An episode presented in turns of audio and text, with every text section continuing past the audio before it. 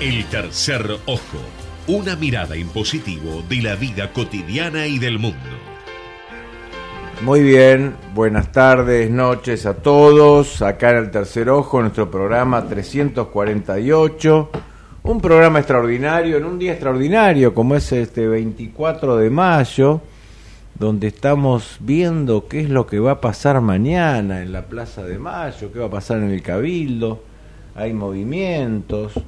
Hubo un cabildo abierto el 22 de mayo, pero esto no conformó mucho a los patricios.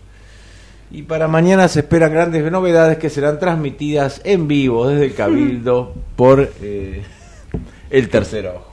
¿eh? FM 1220, programa 348. Hoy nos está faltando el señor rector por razones familiares, Oscar Cesariti, le mandamos un gran cariño. Hoy es el día del operador de radio. Vamos a pedir un aplauso. Que nos dé un aplauso a la radio. ¿Tenemos algún aplauso ahí grabado para la radio? Grande. Gerardo Subirán, a Javier, nuestros operadores de primerísima, gente abnegada que no aparece, que está atrás de, de los audios. Y Federico Politi, que también se anota de operador. Me parece que él está en otro rubro. Bueno, es un polirrubro. Es un polirrubro, claro, exactamente. Además, los operadores saben el lenguaje de manos, porque nos hacen todo tipo de gestos que no entendemos nada, pero ellos lo conocen nada más. Bien, y hoy tenemos preparando este nacimiento de la patria, que parece que tampoco está el nacimiento de la patria. Estoy haciendo la diplomatura en eh, cultura argentina y bueno, van profesores de historia, vos que enseñás historia, y nos dicen, bueno, mire, en realidad esto que la patria nació el 25 de mayo es una construcción, ¿no? Es una construcción de Mitre, pero en rigor el 25 de mayo sí fue primer gobierno propio, lo que estaba en juego no era la independencia de España, sino si íbamos a seguir mm, el esquema de la península, que era que eh, preso el rey, el poder pasaba a las juntas, y había caído la última junta española, entonces pasaba una junta acá, o el criterio de otros de los realistas propiamente dicho que sostenían que el poder seguía en el virrey, ¿no? digamos, preso el rey, el virrey sigue y asume. Bueno, esta era un poco la discusión. Como sea, mañana es un día importante y acá estamos y nos organizamos para recibirlo con arte. Y tenemos un programa especial con una invitada de lujo, con grandes conexiones y con grandes notas. Vamos a nuestra invitada de lujo. Bienvenida Emilce Díaz. ¿Cómo te va? Bien, muy bien. ¿Cómo te sentís acá? Divina. Bueno, gracias por venir en este día un poco asiago, con una temperatura difícil, eh, difícil un poco de lluvia. Bueno, Emilce Díaz, ¿por qué la traemos Emilce y le agradecemos este reportaje en piso? Porque Emilce Díaz es la autora y directora de una obra que está haciendo mucho ruido en el ambiente teatral e incluso en el ambiente abogadil, que es una obra que se llama Exp El Expediente, con gran suceso. Bueno, primero digamos algo de Emilce Díaz, porque ella tiene una trayectoria sumamente interesante. Ella se formó como actriz, directora, es dramaturga, es docente, se formó con grandes maestros como Alejandro Catalán, Cristina Vanegas, Ricardo Bartis y Rubén Schumacher, con quien también estudió puesta en escena y dirección. Realizó seminarios con Marcelo Savignone, Maricel Álvarez, entre otros. Se formó en dramaturgia con Mauricio Cartun e Ignacio Apolo. Además de esto, como si fuera poco, es abogada de la UBA. ¿Qué le vamos a hacer? Que por supuesto me dice que no ejerció, pero claramente él también le dio una visión que de alguna manera creo que en esta obra se eh, está, eh, bueno, volcando, ¿no es cierto? Digamos que esta obra es una obra que se está dando los días viernes, ex el expediente se llama. Los Eh, viernes. Perdón, te, te, te menciono A solo ver, una me cosita. gusta. Eh, solo una. Porque está la P invertida. Claro, es EXP, el expediente, cual si fuera una sigla, un poco misteriosa, porque no termina de ser un- una sigla de ni una, ni una abreviatura de expediente, pero es nuestro sello, EXP, el expediente. Nada, Bien. solo eso. O sea, no hay que pronunciarse exp, sino EXP. EXP, Me gusta el expediente suena mucho mejor. ¿no? Otro podría decir exp, la expareja. Bueno, La da para todo. La ex- exp. ¿no? claro, la exp. Se presta, bueno, los viernes a las 20. Eh, esto empezó el 21 de abril. Exactamente, empezó. ahí. El teatro es un teatro que se llama No Avestruz, qué nombre interesante. Hu- Humboldt 1857, Palermo. ¿eh? Ujú. Eh, bueno, hay una entrada promo estreno, hay las entradas, hay- incluso hay entradas especiales para Sí, estre- estrenamos, Con- con- estrenamos la semana pasada una promo especial, Decime. un beneficio exclusivo para los abogados matriculados del colegio público. Bien. eh, que tienen ahí un pueden acceder a un link especial para comprar una entrada eh, a un precio promocional, una especie de dos por uno para, para los abogados y abogadas. Bueno, vamos a hablar un poquito de la obra. La obra tiene un elenco importante. Eh, vos, por supuesto, sos la ideóloga y dramatúrgica, Emil Díaz. Bien. Actúan. Julián Villar, Vilar perdón, Vilar. y Florencia Danza. ¿Qué roles hacen ellos? Bueno, eh, Julián Vilar eh, en realidad encarna dos roles, el rol del relator, escribiente, y, y otro rol que está por fuera del sistema del expediente, que es el rol del imputado, del señalado como autor de un delito, ¿no? y que ingresa a este universo del expediente. Y O sea, la obra trata de un juicio, para ir adelantando un poco. no exactamente del juicio, Ajá. sino del proceso, ¿no? De, de la construcción del expediente eh, y de todo ese proceso que implica esta construcción em, y este relato, ¿no? Por eso el personaje, uno de los personajes principales es el relator, escribiente, que tiene esta, este doble sentido. Este ¿Cuántos sentido- personajes tenemos Mm. en escena que la gente ve? Que la gente ve, en realidad son tres personajes, pero hay mm, dos artistas, un Bien. actor y una actriz. em, que Y están un permanentemente, claro, que están permanentemente en escena, pero después tenemos una multiplicidad de voces que, que acompañan a estos personajes y que vienen de lugares eh, misteriosos y que le tengo que agradecer a muchos artistas, actores y Bueno, actrices. acá tengo algunos Mm. nombres, que Bárbara admiro. Sogander. Emiliano Díaz, Juan Manuel Chávez, Gustavo Lucero, Adrián, Alejandro Ini, Ingrid Pelicori, Marcela Ferradas, Horacio Peña, Percy Jiménez, Francisco Civit, Silva Hilario, Karina Sí. Antonelli, Flor Calvo, Mm. Emiliano Ramos, Hernán Barreque, Luciana Serio y José María Barrios Hermosa. ¿Y estas voces de qué, qué personajes representan? ¿Qué, ¿Qué serían estas voces? Bueno, ¿Es un coro griego que y algo dice así, cosas? algo así. Yo defino la obra como, un como una obra coral, eh, porque de, de la investigación previa a lo que surgió es que sí, en un expediente tenemos multiplicidad de voces eh, y voces que aparecen de una manera particular, ¿no? Y que muchas veces una- una, contradice a la otra. Entonces tenemos los jueces, diferentes jueces durante todo el proceso. Cuando habla no alguien es sabemos que es un juez el que está hablando. ¿Cómo, cómo sabemos esto? ¿O lo tenemos que inferir? Eh, lo vamos a saber. Es decir, quizás la, al inicio ah, hay una cuestión ahí donde no sabemos muy bien y, y jugamos un poco con esa Incertidumbre, intriga o claro. incertidumbre de quién es esa voz, ¿no? La primera voz que aparece y una voz que aparece permanentemente, ¿no? Y acompañada de algunos efectos. Eh, pero después vamos descubriendo el rol que ocupa cada una de esas voces, ¿no? Y también que hay voces que son del expediente y otras voces que se filtran, que aparecen ahí a, a generar en el público ciertas preguntas, ¿no? Y a poner en cuestión algo de lo que nos cuenta el expediente a, través de sus fieles servidores, que son estos dos personajes que están ahí, ¿no? El escribiente relator y la Ujier, este personaje femenino que, que encarna a Flor, danza maravillosamente.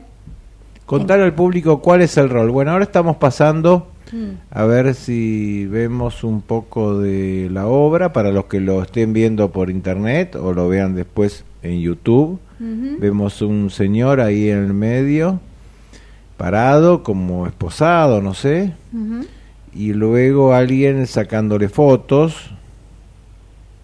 Sí, esa es Flor, la actriz, eh, bueno, el, personaje, ahí ya no, no es Flor, es, es la Ujier. Es la Ujier. Es la Ujier, exactamente. Bueno, digamos el rol de lo, una Ujier en un juzgado penal es como un oficial primero, me imagino, alguien que eh, dirige un procedimiento. Sí, ¿no?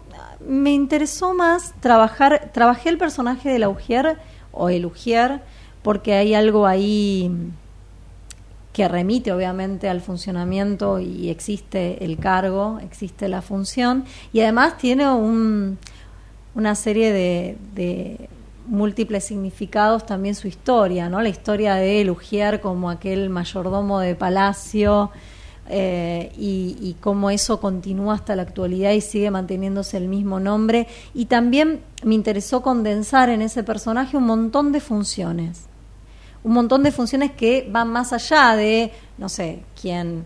Del cargo, eh, sí, condensar funciones que tienen que ver con el traer y llevar cosas. Por momentos es casi alguien de la, de la, del servicio penitenciario, por momentos es alguien que eh, podría pensarse como, como alguien que, que trae al imputado como un policía o una policía. Es decir, es una síntesis de un montón de funciones alguien me dijo, yo veo en ese personaje una síntesis de la burocracia. Y digo, bueno, sí, por ahí va.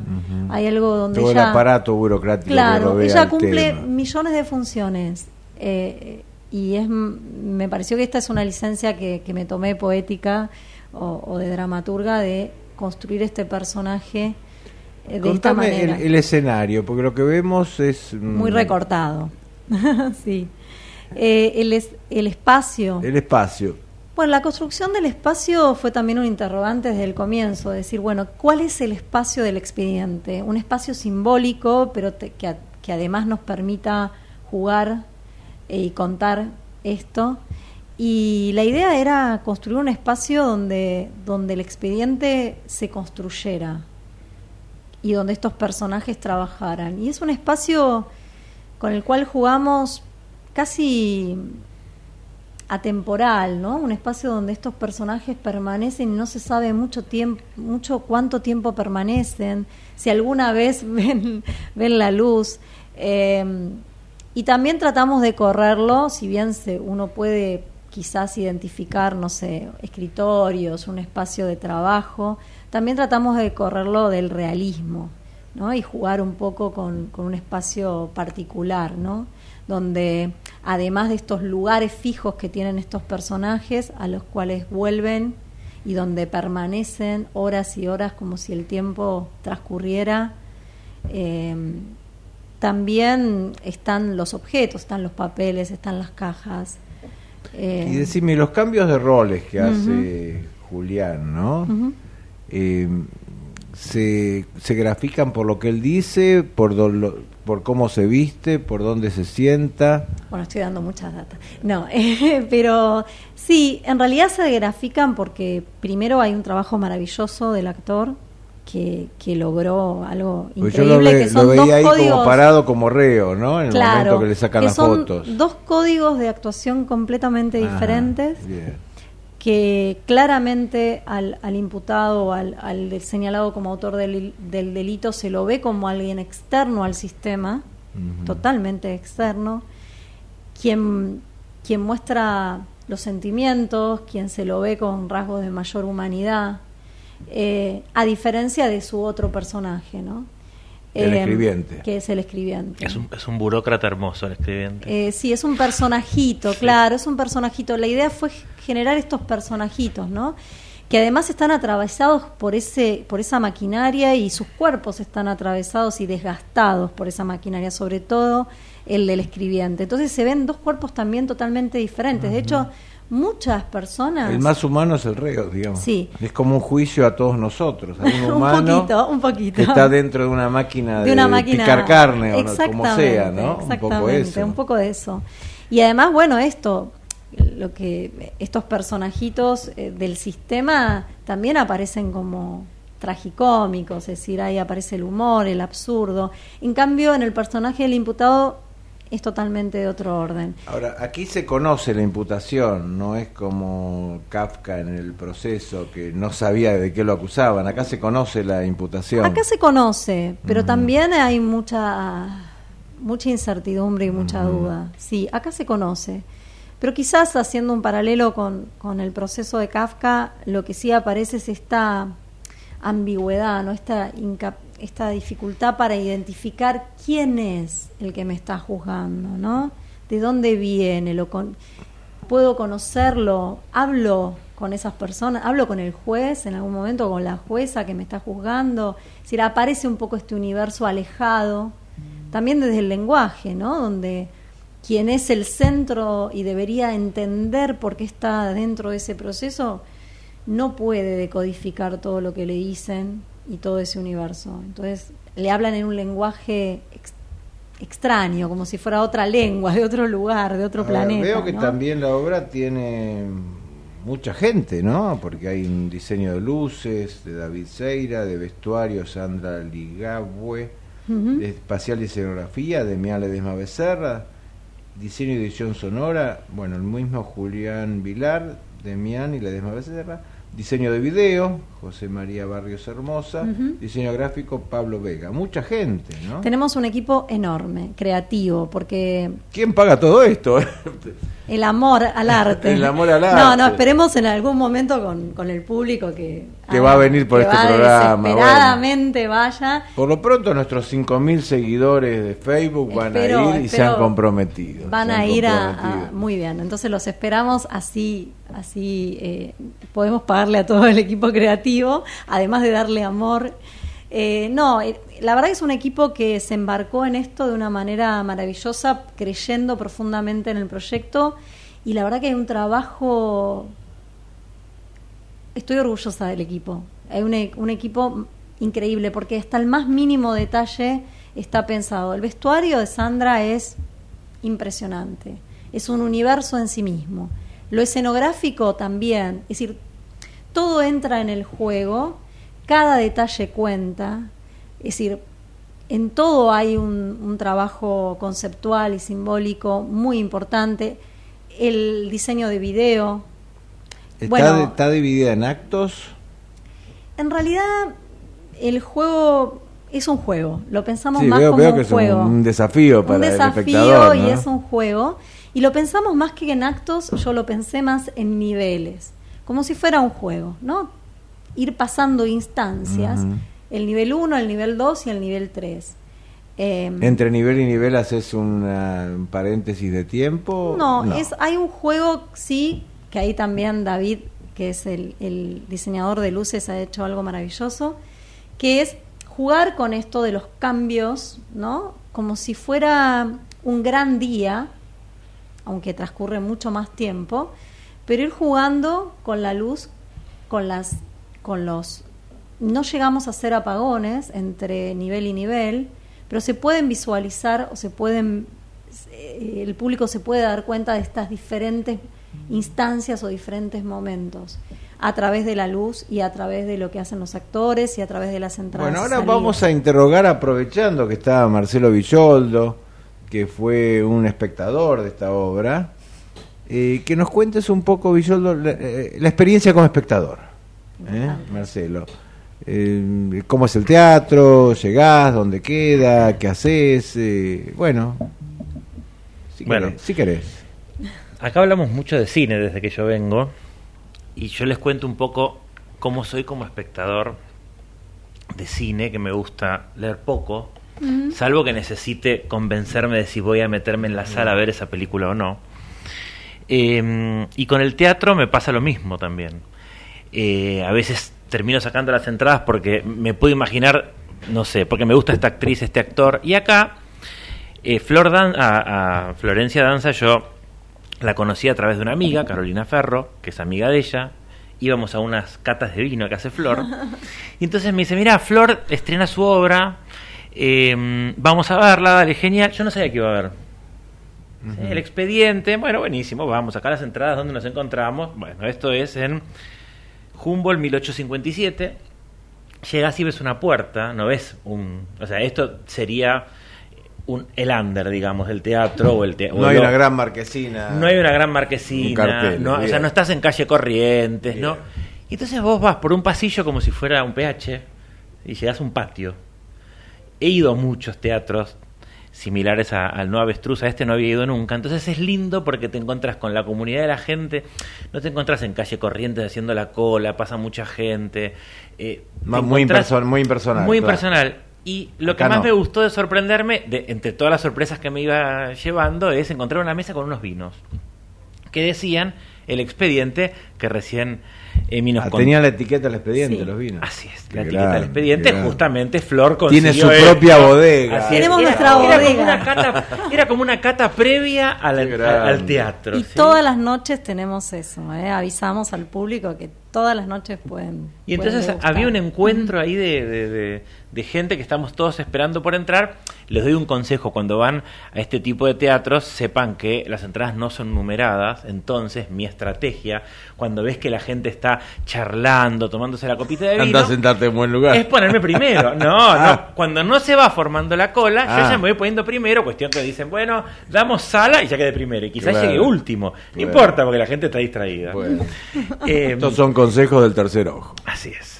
Y bueno, nada, es un, una grada, ¿sí? Son, serán cuántas, no sé qué capacidad tiene la sala, ¿100 personas tendrá? Un poquito menos. poquito menos. Un poquito menos, pero por ahí. eh, Y ya 80. cuando, y lo lindo es que también que tienen estos teatros, no, no recuerdo haber visto con, con telón, digamos, eh, vos ya estás ahí en contacto con, eh, con la escenografía, porque vos estás pasando ahí delante.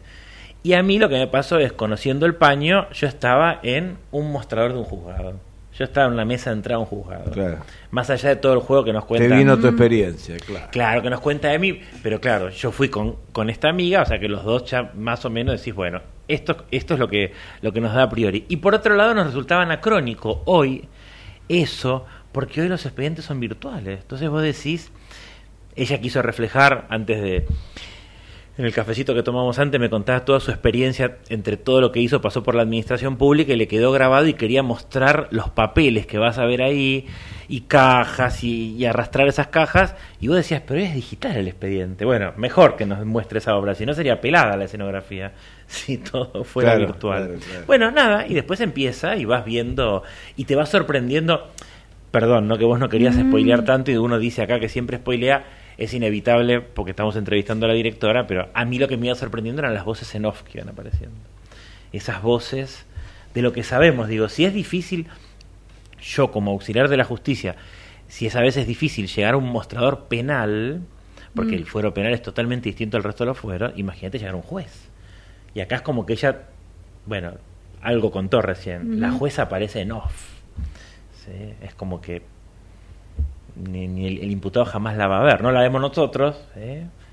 Y me encantó, mientras preparaba para la entrevista de hoy, preguntarnos, bueno, ¿cuál es el papel nuestro como espectadores? Porque nos interpela, yo inventé esto, nos interpela desde el silencio, porque en realidad salimos y yo salí con mi amiga a decirle, este, a reír, o sea, es tragicómica, ¿entendés? Porque te terminás riendo porque no estás en el papel del imputado, gracias a Dios. Y no estás atrapado en ese sistema. ¿Cómo, ¿Cómo es para la directora de esta obra, eh, si se le podría calificar en algún género, o las reacciones del público, cómo son que las ves? ¿Qué buscaste al hacer, al escribirla y bueno, y al dirigirla, no? Es una obra que busca dar un mensaje, una crítica, entretener, eh, mostrar cierta realidad, ponerse en la piel del personaje central o también en la piel de los otros. ¿Qué- ¿Cómo es tu visión de esto, Emilce? En principio, creo que eh, aparece, en, en mi intención, aparece un, un lugar obviamente crítico, en el mejor sentido de la crítica, ¿no? que es la posibilidad de analizar, de cuestionar, de revisar y y por otro lado él hablaba de lo anacrónico y de hoy el, expediente supuestamente virtual, digo supuestamente porque seguimos rodeados de papeles eh, y porque en la experiencia cotidiana todavía eso sigue siendo algo extrañado, donde se y además eh, en parte también por eso la obra tiene esta, esta mixtura de lenguajes, ¿no? donde aparece lo audiovisual también, eh, donde aparecen estas voces eh, remotas, porque todo eso hoy forma parte del sistema. Y, pero hay algo muy fuerte que es también el lenguaje, ¿no? Seguir con un lenguaje que nos aleja de eh, poder comprender o poder empatizar. Porque es un lenguaje técnico. Porque es un lenguaje técnico y donde qué pasa con los sentimientos dentro de ese sistema. ¿Y qué pasa con la verdad? ¿Y qué ¿Dónde está la verdad? Y esa es la gran pregunta que hacemos eh, en la presentación de la obra y mismo cuando uno entra a Alternativa. La pregunta es, bueno, ¿cuál es la verdad y quién gana el juego? ¿No? ¿Quién gana el juego? ¿La justicia? ¿Se hace justicia? Eh, ¿Lo ganan las personas que trabajan porque sienten alguna satisfacción en ese trabajo, porque encuentran eh, una satisfacción? Lo gana la sociedad, lo gana el imputado. ¿Cuál es ese final, no? Eh, y en realidad sí es verdad que pasa así charlando con el público que se termina empatizando más con el imputado. ¿Por qué? Porque el imputado termina hablando un lenguaje que es el lenguaje que puede, que entender la mayoría, ¿no? Eh, el imputado habla de sus emociones, sus sentimientos. Exactamente. El imputado puede, puede de la manera que lo deja el sistema, filtrar eso, ¿no?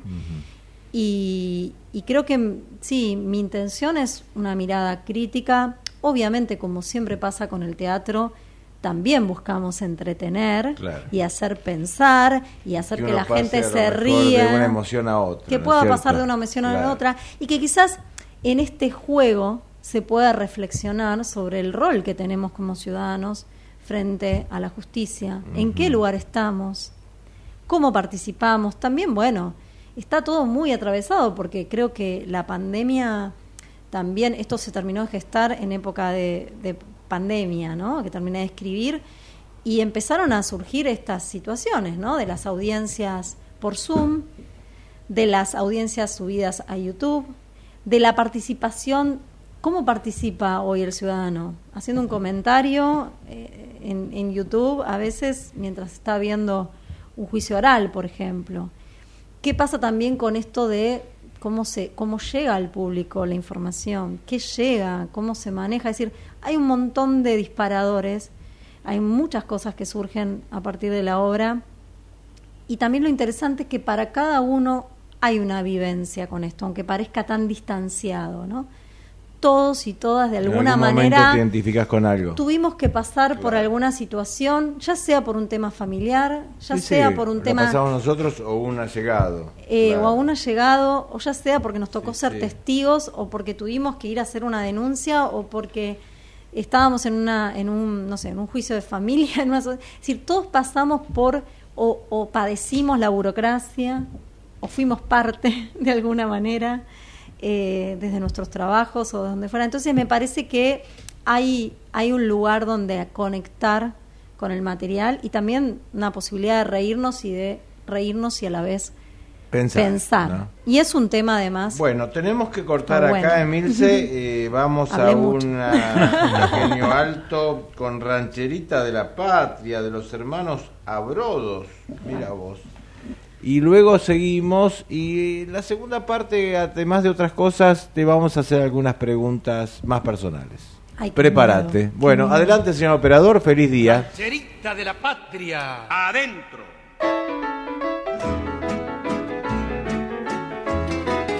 Un girito y ranchera. Aura. Rancherita de la patria, blanca y celeste con olor a tierra arada y a campo verde. Un girito y sigan con la misma. Con emoción. Los paisanos que labraron los campos luchando con denuedo por Berlín. Un poquito con la que viene. Ahora. De que a su mozo no tenga pena que otro le brinda su dulce amor. De paso una y una no. a ver si hay algo Ahora.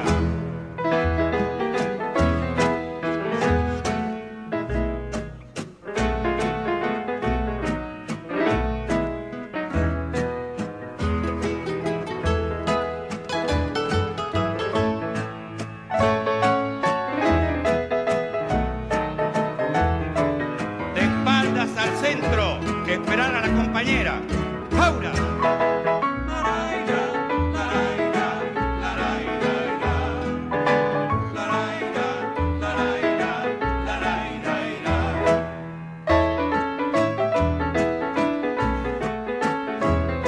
Ecomedios.com AM1220.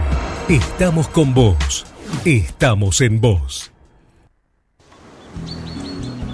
La Posada Morada Ventos te espera en Pipa, la mejor playa del nordeste de Brasil, única por su bahía con delfines 12 exclusivos departamentos estilo bungalows totalmente equipados sobre una pequeña colina con suave brisa constante en un predio de 5.000 metros cuadrados. Antes o después de la playa, descansa escuchando el canto de las aves en nuestras tres piscinas circulares. Podés venir con cualquiera de las vacunas aplicadas en Argentina. www.moradadosventos.com Morada Dos Ventos, Pipa. El primer lugar cuando decidas viajar. Informate en ecomedios.com. Seguinos en TikTok, arroba ecomedios 1220. El tercer ojo, un programa hecho por profesionales que no buscan cambiar el mundo, sino solamente encontrar su sentido.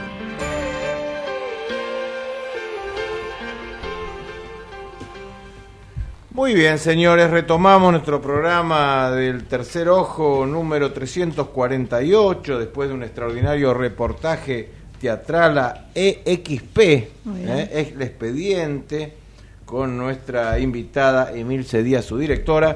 Y ahora nos vamos al Chaco, a la provincia del Chaco, que están pasando cosas muy importantes. Hemos visto que aparentemente o Miguel Ángel o una obra de Miguel Ángel están por ir al Chaco y tenemos una conexión exclusiva con nuestro corresponsal allá. Buenas tardes, noches. ¿Qué tal? Muy buenas noches. Muy buenas noches, Eduardo Fabier Dubá te habla desde el Tercer Ojo, Buenos Aires. Eh, ¿Me repetís tu nombre? José Eisman es mi nombre, de la Fundación Urunday, aquí en Resistencia. Bueno, fantástico, José, un gran gusto de conectarnos a ustedes. Mirá, nos llegó esta noticia de que eh, hay un proyecto, el David de Miguel Ángel, eh, de instalarlo en el Chaco y que incluso van a hacer ustedes una presentación acá en el CCK eh, el día 29 de mayo a las 17 horas, o sea, el lunes próximo. Contame un poco esto, ¿cómo es esto de que llega al Chaco esta escultura? Sí, una, historia un poco loca, ¿no? Parece, si fuera, fuera de un contexto, eh, pareciera no tener sentido, pero resulta que Resistencia es una ciudad museo. En, en las veredas de Resistencia, y este quizás es uno de los secretos mejores guardados del país, hay emplazadas más de 650 esculturas. Correcto, eso me impresionó, me impresionó cuando fui realmente y me dijeron esto, que hay como una... ¿Y por qué Resistencia tiene esto? ¿Hay algún centro local de arte, algún mecenas, eh, una preocupación desde que tuvieron la famosa resistencia con los indios originarios. ¿Cómo vino esto del arte? Esta historia viene de la mano de dos hermanos rosarinos que a principios de los 60 se mudaron a Resistencia y fundaron el, famoso Fogón de los Arrieros. Habrás escuchado hablar del Fogón. Sí, sí. Eh, bueno, el, el, hermano Moglietti, a principios de los 60, con, con la genial idea de embellecer la ciudad, empezaron a emplazar obras de arte de grandes maestros de la Argentina, obras premiadas, pero no en parques eh, o en jardines o en lugares que exclusivos para el arte, ni con cercos, sino en las veredas de la ciudad. Bueno, así es como Resistencia obtiene sus primeras, sus primeras 100 esculturas em, con, grandes firmas, ¿no? Eh, estamos hablando de obras, aquí hay obras de Lucio Fontana, de Libero Badí, de Gonzalo de Samón Pondal, hay obras de Yula Kosice, realmente hay esculturas en la vereda de Resistencia que si uno quisiera poder ver eh, obras de estos mismos autores, o debería pagar una entrada, o quizás no podría, porque hasta inclusive tenemos eh, dentro del, de la colección de, este patrimonio público obras de artistas que eh, solo tienen una escultura en, el espacio público en, la ciudad de Resistencia. Ahí estamos proyectando justamente algunos acontecimientos eh, artísticos de, Resistencia en nuestro video, bueno, que lo vas a ver cuando te mandemos el programa de YouTube. Bueno, y seguime contando. Entonces, esto es un poco la tradición, la cultura. Decime, Y claro, esto, esto arranca ahí. El chaqueño, ¿esto lo siente propio, cierta pertenencia? ¿Se vandalizan las obras? ¿Algún amigo de lo ajeno se llevó alguna? ¿Cómo es la experiencia bueno, sociológica? No, porque, mirá, es, un, es, es, eso que vos decís. Es un fenómeno eh, sociocultural, te diría. Pero lo que sucede en Resistencia es fantástico porque no hay vandalismo. Eh, y mirá que tenemos bronces de, de, de pequeño tamaño puesto al, alcance de la mano de cualquiera y sin embargo las obras no se roban. Eh, sucede que eh, ya con los concursos de escultura hoy devenidos en bienales internacionales de escultura en la disciplina a nivel mundial, la Bienal del Chaco es una de las más importantes y tiene esta característica, durante una semana hay 10 escultores de diferentes países del mundo, escultores consagrados, porque pasan por un proceso de selección muy exhaustivo, eh, que vienen a trabajar a cielo abierto durante durante 10 días y la gente ve cómo, como de la materia nace la obra de arte. Ah, trabajan trabajan delante de la gente, qué bárbaro. así es, a cielo abierto. Y esa misma obra, una vez finalizado el concurso, va a parar al espacio público de la ciudad. Así hemos llegado a la más de 650. Esta movida, que como te contaba hoy, arranca con los hermanos Boglietti, que colocan las primeros 100, las primeras 100 es completada después por, por, por la gestión de Fabriciano Gómez y de la Fundación Hyundai, que a través de los concursos proveen a la ciudad. Decime, ¿qué, materiales trabajan los artistas? Trabajan diferentes tipos de mármol, eh, a veces metales, es, el material va cambiando de una edición a otra, pero siempre son materiales. ¿Hay arte clásico, arte moderno, arte contemporáneo? ¿Hay algún algo que predomine? La, hoy predomina la escultura contemporánea, pero sí hay también eh, un poco de todo lo otro. Eh, es, muy ecléctico, es muy rico el lenguaje escultórico en resistencia y de alguna manera este, esta configuración es lo que permite pensar que una obra como el David, que es lo que vamos a estar emplazando eh, probablemente en septiembre de este año, porque la obra está prácticamente terminándose en talleres de Buenos Aires con una técnica única en el mundo. ¿eh? No, hay, ¿Qué es esta técnica 4.0? ¿Qué es esto? Mira, te cuento. Originalmente la, la, técnica para, para calcar una obra, es decir, para hacer una reproducción, tiene que ver con esto de aplicarle determinados materiales y sacar el molde de la obra. Bueno, como en este caso eh, no se podía tocar el David porque había que, que cuidarlo, que preservarlo, es una joya que tiene eh, muy bien guardada el Museo de la Cárcova, que depende de la, Universidad Nacional de las Artes, tuvimos que recurrir a bueno, alguna solución creativa y esta solución creativa fue la tecnología 3D. Entonces se, se, se escaneó la escultura de 5 metros 17, es un escaneo industrial, es decir, de alta resolución, y eso generó un gemelo digital, es decir, pasamos el David a la tridimensional, tridimensionalidad de un espacio virtual. Ese gemelo digital es el que permitió imprimir no el David, sino los moldes que después... Los hicieron en impresora 3D. claro, el molde. Y después, y, luego se hizo el vaciado, ahí sí, con la técnica tradicional, para obtener una, una, una obra, digamos, con un material que sea resistente a la intemperie y pueda ser emplazado en el espacio público. Claro, claro.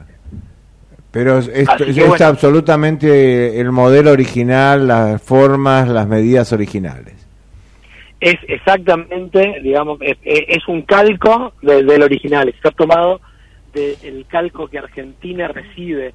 Uno de los poquísimos calcos que hay en el mundo lo tiene Argentina y lo tiene el Museo de la Cárcova, que lo recibió en el año 1910 para los festejos del centenario. Ah, mira. en, esa, en, esa, época lo calcaban, ahora no lo calcarán más, digamos, en la forma tradicional, claro. Mira, según el número que tiene el calco que está en la Cárcova, lo que nosotros tenemos aquí es una, joya porque se, se, presume que es un calco de la primera de la primera colada. Es decir, probablemente el mismo molde con el que se hizo la réplica que está hoy emplazada en, Florencia, en la, Plaza, de la Señoría. Claro, eh, porque fíjate vos que se emplazó en la misma fecha, en 1910, el David es reemplazado por este calco y el original se llevó a la galería. O sea, vale lo mismo que el que ves en la Plaza de la Señoría. Sí, aparte fue hecho en Florencia. Está eh, eh, eh, la trazabilidad de la historia. En la, en la Escuela de Arte de la Porta Romana de, de, Florencia se hizo este calco que tenemos aquí en Buenos Aires. Bueno, felicitaciones. Contame qué pasa el lunes 29 de mayo a las 17 horas en la cúpula del CCK. Bueno, ahí lo vamos a estar esperando porque vamos a estar anunciando este futuro emplazamiento. Vamos a hacer una presentación del caso, vamos a contar todos estos aspectos singulares y vamos a invitar a los presentes. Es fundamentalmente una actividad pensada para el periodismo, a, una, a, que vivan no solo una experiencia gastronómica con sabores del Chaco, sino también una experiencia inmersiva con realidad virtual para que todos aquellos que se pongan el casco puedan... Ahí mismo en el CSK va a ser eso. ah, bueno, bueno, extraordinario. Así que ¿Pero nosotros lo vamos a ver de afuera o se podrá entrar, llegado el caso? No, ustedes están ustedes están invitados como medio de, comunicación Perfecto. porque son los principales destinatarios de, del catering y del, y del y de la experiencia inmersiva que se las recomiendo porque viajan automáticamente a Resistencia y van a poder tener un acercamiento en un entorno virtual de cómo va a estar emplazado el David aquí en la ciudad. ¿Te quiere comentar algo Marcelo Villoldo? Hola José, ¿cómo estás? Hola Marcelo, ¿cómo andás? Bien, vos. Te hago dos preguntas. Nos mandó, mm, nos mandaste vos a través de Fátima, eh, este David 3D túnel de viento, ¿qué es lo que someten? Porque en la escala me pareció muy chiquito comparado con... Estoy muy sorprendido de cómo están haciendo el real, claro. Pero ¿qué es ah, esto del túnel de viento? ver a ese? Sí.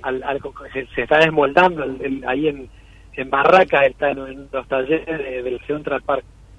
Eh, mira, el, la verdad es que el David llega a resistencia gracias a la suma de, voluntades. Es decir, aquí hay eh, eh, está el Estado municipal, provincial, nacional, pero también está la universidad, la Universidad Nacional del Noroeste, que, que, nos, nos de alguna manera aportado todo lo que es el cálculo estructural y estas pruebas en el túnel del viento. El túnel del viento es una herramienta que, con la que cuenta nuestra facultad y en, la UNE, eh, que se hace para medir, de alguna manera, tratar de, anticipar el efecto que va a tener los vientos predominantes sobre una obra que emplazada. Ah, claro, porque va a estar al aire libre, por eso, ya está. Claro, Exacto, y además imagínate que 5 metros 17 más una base de 3, estamos hablando de 8 metros. Y esas pruebas que vos viste son pruebas a escala que se realizan en, en, en, ese dispositivo. Y en este estudio del viento se calculó y se, y se hicieron las pruebas del, estadio de Racing, por ejemplo, ah, y, también de la Catedral de La Plata. Eh, bueno, eh, profesionales impecables, pero que de alguna manera nos, nos dan la tranquilidad y la garantía de que este coloso que vamos a emplazar en septiembre, que va a terminar enriqueciendo el capital, el patrimonio artístico que tiene la ciudad, va a ser eh, de alguna manera seguro y, va a resistir a cualquier condición climática que pueda darse. Increíble. Y la otra pregunta que te quería hacer, porque la Fundación Urunday es la que organiza la Bienal de Escultura de Chaco y el video que vimos recién es una anticipación de lo que va a ser del 13 al 21 de junio, si leí mal, eh, del, correcto, del 2024, de julio, perdón. Yo estuve el año pasado en la presentación en el CCK, no pude después ir, me quedé con las ganas y quedé sorprendido de que, en nuestro país está una de las, no sé si es la más importante, una de las más importantes, ¿no? Bienal de Esculturas, al aire libre. Mira, el, el, la Bienal Internacional de Escultura, es decir, la actividad artística principal de la Bienal del Chaco, es en la escena artística internacional eh, el, el, concurso de escultura a cielo abierto más importante del mundo. era el más en, importante. La, en la edición pasada se inscribieron 224 postulantes de 70 países distintos y el sistema de selección es, es, muy riguroso porque nosotros miramos, no nosotros, sino el, el comité de especialistas y jugadores, claro, va seleccionando entre todos los postulantes, no solo por, por la, no la evaluación solamente artística del proyecto, sino que miran el currículum del artista, eh, que es incluyente. Nosotros y sobre todo en, arte contemporáneo hay que hacerlo eso también. El currículum influye mucho porque hay mucha cosa, ¿no? Totalmente, hay, hay, hay, hay mucho aire en eso. Claro, claro, claro. Está muy bien. Pero decime, ¿y hay un premio importante a ese, ese concurso? Mira, el, eh, no, los premios son eh, honoríficos. Ah, bien. Sí hay una distribución de, de, del cassette, digamos, de, de honorarios para los artistas que participan todos llevan lo mismo, son alrededor, son cinco mil dólares, no es mucho dinero, ahí Está. para, estamos hablando, sí para nosotros, no para no, no para ellos, claro.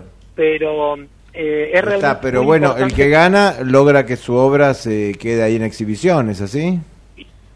en exhibición y, y, y en diálogo, conviviendo con obras de grandes maestros de Claro. todo el mundo, que, que bueno, eh, es, algo de lo que los chaqueños nos, nos, nos, nos enorgullecemos. Pero esto que, que decía eh, antes, alrededor de este certamen escultórico, bueno, vos habrás visto en la presentación del año pasado, eh, esta celebración es más que nada una experiencia de arte público. Sí. Yo la- se los recomiendo, bueno, sería genial que puedan Además, venir. eh, el- el- el el arte en el espacio público es fundamental, es fundamental. es fundamental. Y aquí tenemos danza, teatro, música. Bueno, eh, José, eh, te tenemos eh, que dejar que nos fantástico. robaste el programa, pero la verdad que interesante. Felicitaciones y vamos a estar con todo nuestro apoyo el lunes 29 de Muchas mayo a las gracias. 7 horas en el CCK. ¿eh? Muchísimas gracias. esperamos el lunes. El lunes nos vemos. buenas José tardes, noches. Adiós. Abrazo, Gracias, abrazo enorme. abrazo enorme. Bueno, muy bien. Y ahora tenemos, siguiendo con nuestro camino del arte, algo de cine, porque Marcelo Villoldo cuando viene, si no habla de cine, no es él. Contanos algo lindo, Marcelo. Bueno, algo muy lindo que les traje, que te lo pasé, que no sé si lo llegaste a ver. Cuando vos el otro día hablaste de la experiencia en la Feria del Libro, una de las cosas que rescaté de la Feria del Libro, no fui a escucharla, pero sí vi su documental, el de Ida Vitale. Que tuvimos la oportunidad de verlo, bueno, yo vi el, el- por los links que nos mandan Sí, sí, me lo habías de prensa. sí. Eh, hubo una proyección con la presencia de Ida en el Malva. Ida tiene 99 años. Es un documental de María Arrillaga. Ida es una de las figuras más importantes de la poesía de Iberoamérica. Y es muy lindo porque ya la sinopsis te decía de la A a la Z, ¿no? Va transitando de manera desordenada el abecedario con palabras que te que no es eso, no es como una presentación de un capítulo, sino que te va narrando la diaria de ella. Y vos decís, pero ¿qué es? Es como decir, bueno, ¿cómo arranca tu día? Bueno, es eso, es la diaria. Ella firmando libros, recibiendo un premio, jugando con su celular. Esta es la película. Esta es la película, Bien. claro. Un ¿Y el documental alfabeto qué tiene que ver con de una esto? mujer gánica. No, el alfabeto tiene que ver con las letras, claro. Y hay momentos en los que ella busca y dice, a ver, con un abecedario dice, ¿qué palabras hay con letra ñ? ¿Sí? Em, y es muy lindo con que arranca, porque dice, en el medio del caos del mundo se encuentra orden en las coagulaciones del alfabeto. Eh, y vos sabés que yo hice un comentario en, en Instagram diciendo, ella es la protagonista única del, del documental que cede protagonismo. Ella recibió en los últimos años un montón de premios. El premio Reina Sofía, Federico García Lorca, Max Jacob, el Phil de Guadalajara y el Miguel de Cervantes.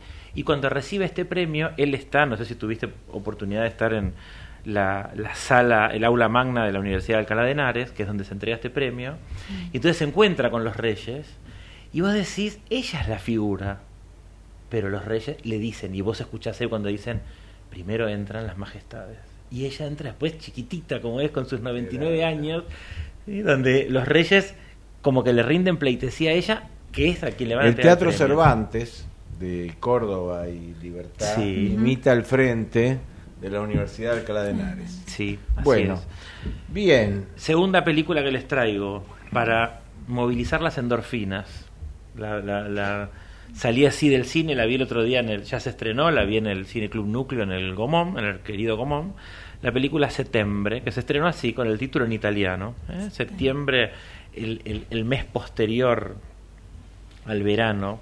Sí, el comienzo del otoño. Es una El película. Ferragosto, claro. claro. Que hay una película italiana hermosa llamada Pranzo di Ferragosto. Bueno, esto es después del Bien. Ferragosto. La vuelta de vacaciones. Así es. Y justo lo que, lo que antes nos decía Emilce, que a mí me quedó sorprendido de. Nunca había visto, de vuelta, por estar tan metido con el mundo del cine, nunca había visto la palabra coral en el teatro. Entonces me sorprendió de tu gacetilla. Bueno, esta es una película coral. ¿eh? Dos amigas con dos matrimonios, con sus crisis y sus miserias internas. ¿sí? Un ginecólogo eh, que podría ser Ida Vitale, ¿eh? alguien que, pero que, que no es que, que es una, em- quizás es una eminencia en la medicina, pero cada escena que te lo muestra, te lo muestra con cara de cansado y conoce a una prostituta joven, ¿sí? una prostituta que eh, eh, eh, seduce sin quererlo, cuando va a comprar el pan al panadero, él le invita a salir sin saber cuál es el mundo, o sea, sin saber cómo ella tiene que sobrevivir en la vida diaria, y después dos adolescentes que se están descubriendo sexualmente. Bueno, todas estas historias hermosas, eh, de, de, distintas soledades, aun cuando estemos acompañados, eh, es como una, una un consejo de, de, cuál, de, animémonos a ser felices, eso, ah, animarse, o sea, tirarse, porque la prostituta en algún momento va a tener que decir, bueno, o sea, esto es, eh, esto es lo que soy, o esto, esto es lo que me toca en la vida, en este momento de la vida, eh, algo va a pasar hermoso con estas dos amigas, y este y van a tomar decisiones a lo largo de la película, y te digo que salí, o sea, salís alegre y riéndote mucho. Felice. Felice, así es. Veramente felice. Fantástico, muchas gracias. Y lo último, te sí, ya sé, ya sé que, debe tener algo. Porque está conectado con Emilce, que es la película El Triunfo, del francés Emmanuel Courcol. Es una película francesa, claramente, donde un actor... Eh, va a intentar suerte en una cárcel, a ver cómo le va a intentar hacer un taller de teatro. Se anotan algunos de los presos mm. y ahí uno dice, yo quiero hacer stand-up, yo quiero hacer reír con esto. Y él dice, pero ¿qué es lo que hay en común acá que tienen todos? Hay una situación de encierro y están esperando la libertad. Y dice, bueno, ¿por qué no intentamos ver si podemos eh, llevar una obra de Esperando a Godot de Samuel Beckett? Y lo lindo de todo eso es que los entusiasma, los motiva, consigue que la directora de la cárcel y la jueza los autorice a salir, algo que decís, esto es ficción pura, eh, y es llena la sala de teatro al que van, es tal el, el, éxito que tienen en los medios que cubren eso, que empiezan a hacer una gira. Eh, y uno dice, bueno, pero y además no tienen grilletes, se lo hablábamos hoy esto. Digo, ¿cómo los dejan con esa libertad? Bueno, esto está basado en una historia real, un hecho que ocurrió en 1986 en la ciudad de Gotemburgo, en Suecia. ¿Hay eh, final feliz, Marcelo? ¿Sabes que sí? Pero hay doble final feliz. Bueno, Lo que pasa que hay que hay que ver para vos qué representa final feliz en esto. Si para vos fue feliz. Pero después del aire te lo, recomiendo como final feliz. Después del aire te lo spoileo. Fantástico. Bueno, agradecemos a los mensajes que tuvimos con las tres preguntas si mide más o menos de 5 metros el David, generalmente aceptaron, 5 metros y pico. Representa al rey David antes o después del combate con Goliat. Algunos dudaron, lo representa antes, cuando está tenso, antes de disparar. Fue hecho para colocarlo en una iglesia o en una plaza, porque en realidad hoy está en la Plaza de la Signoría, la réplica, el original en el Museo. Eh, ¿cómo se llama? De los oficios, eh, pero fue hecho para la iglesia de, de Florencia. Bueno, y ahora sí, eh, vuelvo a Emilce Díaz y le pregunto, Emilce, la vocación, ¿no? Esto que nos interesa tanto del tercer ojo. Vocación, no sé si en el sentido moderno un llamado de Dios o de la naturaleza o de la razón para hacer algo y solo eso, porque hoy hay muchas vocaciones y hay vocaciones incluso sucesivas, ¿no? pero mm, este, este, esta búsqueda tuya, este ejercicio tuyo de escritora de teatro, de directora de teatro, eh, bueno, claro, sale de los cánones por ahí muy comunes, no se conoce mucho, y si hubiera algún oyente que realmente le interesase el teatro, le interesase la dirección de teatro, contanos tu experiencia, contanos a lo mejor con qué hay que enfrentarse, eh, bueno, ¿cuál sería tu consejo para alguien joven que quisiera empezar esto? Joven o de cualquier edad que quisiera empezar esto. Bueno, de cualquier edad está, sí. o joven. Yo creo que primero, bueno, obviamente está esto que decías, la vocación, la pasión, eh, las ganas de contar, de comunicar. Y el teatro tiene una característica para mí maravillosa, que fue lo que me conectó desde muy chica con el teatro, porque primero fui espectadora y después hacía este ejercicio de, girar a ver qué se sentía ¿no? con todo ese público ahí. Em, y el teatro tiene esa maravilla de estar en contacto con el público, en ese vivo. en ese vivo, en ese aquí ahora, en ese vértigo también maravilloso. Y quizás eh, dirigir teatro implica, mm, quizás a diferencia del cine y demás, no hay una obra, es decir, obviamente hay todo un trabajo, hay un pensamiento, hay todo un trabajo previo con todo un equipo. Es esto también aprender a trabajar en equipo. y a confiar mucho en esos actores que en definitiva van a ser los que estén ahí en cada momento y en cada función. Pero la obra no es algo cerrado, es algo que se va construyendo cada vez y que está ahí, en ese aquí ahora.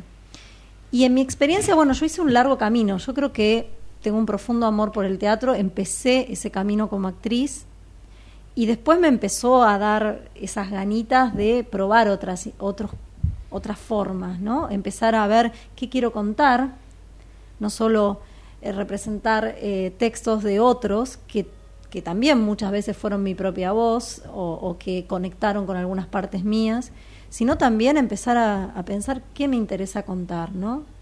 Eh, y también entender quizás desde mi mirada que el, arte es, es sanador y es es algo muy importante también para, para la sociedad, para la capacidad de reflexionar, para la capacidad de, de tener una mirada crítica, de construirnos como individuos y como colectivo. Entonces me parece que el arte es fundamental en todos los momentos de la vida. Entonces, aún aquel que lo quiera hacer eh, profesionalmente a veces da mucho miedo o vértigo porque uno dice, bueno, voy a vivir del teatro y es complejo, ¿no? Pero cuando hay amor, cuando hay pasión, por ahí va, ¿no? Vale la el pena, deseo, el deseo es fuerte y además es esto. Hay algo muy maravilloso en el teatro que es lo colectivo, lo comunitario. No, no es una actividad solitaria. Claro. Para Se construye en colectivo. Se construye en colectivo. Bueno, Eso vale mucho. Mil gracias, tenemos que irnos. Eh, tu mensaje final, Marcelo. Mañana, Día de la Patria, decinos algo. Mi mensaje final, disfrutar el día de mañana, disfrutar el descanso y bueno, los que tengan ganas de ir a la plaza, tan, tan, tan, tan emotiva, Vamos a la plaza mañana, vamos al teatro el viernes Por a favor. ver la obra. fin de largo. Y el lunes nos iremos al CCK a ver el Por lanzamiento. ¿eh? Bueno, Yo gracias señores. Feliz día al operador. Nos vamos. Buenas noches a todos. Muchas gracias.